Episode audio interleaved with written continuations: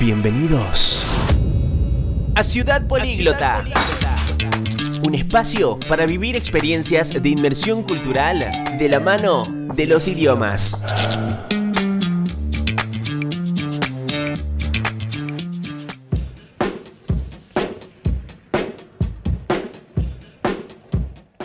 Hola, bienvenidos. Nos encontramos en un capítulo histórico de Ciudad Políglota. Y es que el pasado 17 de agosto se cumplió un nuevo aniversario del paso a la inmortalidad del padre de la patria. Soy Julieta Nachuri y en este nuevo episodio hablaremos del general José de San Martín y sus conocimientos en varios idiomas. Momento de conocer los acontecimientos más importantes en las efemérides.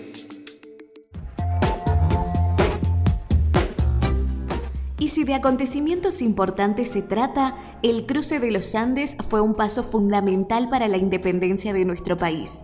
San Martín, además de español, hablaba francés, latín e inglés y a todas partes trasladaba su biblioteca personal. Una leyenda indica que en el cruce de los Andes, como pasatiempo, les leía fragmentos de obras clásicas a soldados analfabetos, y su conocimiento en los idiomas lo ayudó a entablar diálogos políticos con figuras importantes de otros países de aquel entonces. ¿Qué mejor que conocer más sobre este prócer escuchando a los expertos en el tema? Nicolás Moñi, docente e investigador de la licenciatura en Historia de UCASAL y miembro de la página arroba Historia Problema de Divulgación Histórica, se suma a este episodio para darnos más detalles sobre el general José de San Martín y su manejo de los idiomas. Hola a todos, mi nombre es Nicolás Moñi, soy historiador y me dedico a hacer divulgación histórica desde la página La Historia es un Problema, que pueden encontrar tanto en Instagram como en Spotify. En este caso vamos a hablar de San Martín y su relación con los idiomas.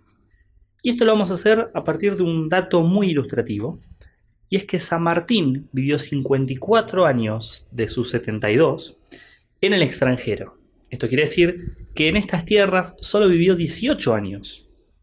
Martín nació en Yapeyú, provincia de Corrientes, pero a la edad de los 6 años ya se fue a vivir a España con su familia. Allí hizo la carrera militar y muy temprano, a los 11 años, ya eh, participaba como voluntario en el ejército español. Pero también dedicó su tiempo a estudiar, estudió a los autores clásicos de la filosofía y del liberalismo que se estaban desarrollando en esos años, principalmente en Francia, y a partir de ese estudio fue que también fue eh, profundizando su conocimiento sobre el idioma. A San Martín se le conoce el conocimiento sobre el latín sobre el inglés y sobre el francés, obviamente aparte del español. Y este conocimiento le sirvió en distintos momentos para poder desarrollar mejor su actividad política. Como dijimos, a partir del conocimiento del francés, él pudo hacer un ingreso al entendimiento de la política internacional en la época. El desarrollo del liberalismo en esos años era claramente lo más importante. San Martín junto con otro grupo de, intelectuales y de militares de la época, buscaban cómo hacer para pelear contra el absolutismo de las monarquías y poder desarrollar aún más los gobiernos liberales. Esta lucha que él empezó haciendo propiamente en España, la trasladó rápidamente hacia eh, América. Él en 1811 se reúne en la ciudad de Londres con algunos de los que van a ser protagonistas de las guerras revolucionarias con Carlos María de Alvear, quien va a ser director supremo del directorio en, el Virreinato del Río de la Plata, pero también con Simón Bolívar o Francisco de Miranda, protagonistas de la independencia del Virreinato de Nueva Granada, posteriormente Venezuela, Colombia eh, y Ecuador. Es por esto que nosotros reconocemos en San Martín un conocimiento de los idiomas que le ha permitido tener cierta flexibilidad a la hora de poder desempeñar su tarea.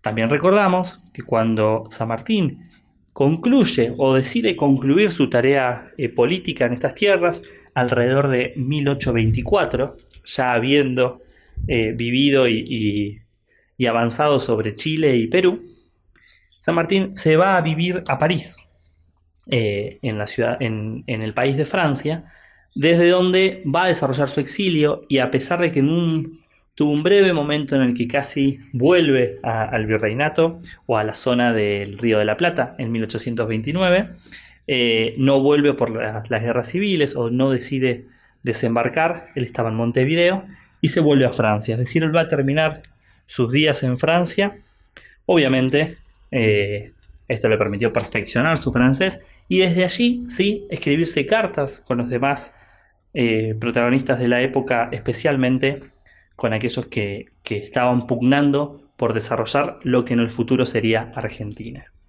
Como para concluir, podemos decir que entonces San Martín, además de ser un, un excelente militar, fue un excelente intelectual que fundó bibliotecas a su paso, como las bibliotecas de Cuyo, de Santiago de Chile o la Biblioteca Nacional de Lima.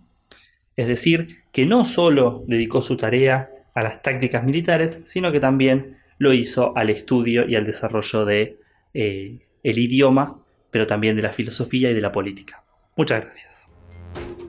Muchas gracias a vos, Nicolás, por contarnos sobre estos aspectos del general que no conocíamos, que además de ser un gran líder, estratega e intelectual, también fue un gran políglota.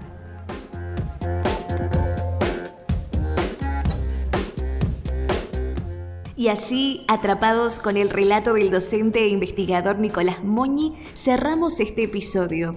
Esperamos que te haya gustado tanto como a nosotros. Podés dejarnos tu comentario en nuestra cuenta de Instagram, arroba Centro de Idiomas Ucasal. Nos volveremos a encontrar la próxima semana. Chau, chau. Le ponemos punto final a este capítulo para encontrarnos nuevamente en otra edición de Ciudad Políglota. Políglota un espacio para vivir experiencias de inmersión cultural de la mano de los idiomas.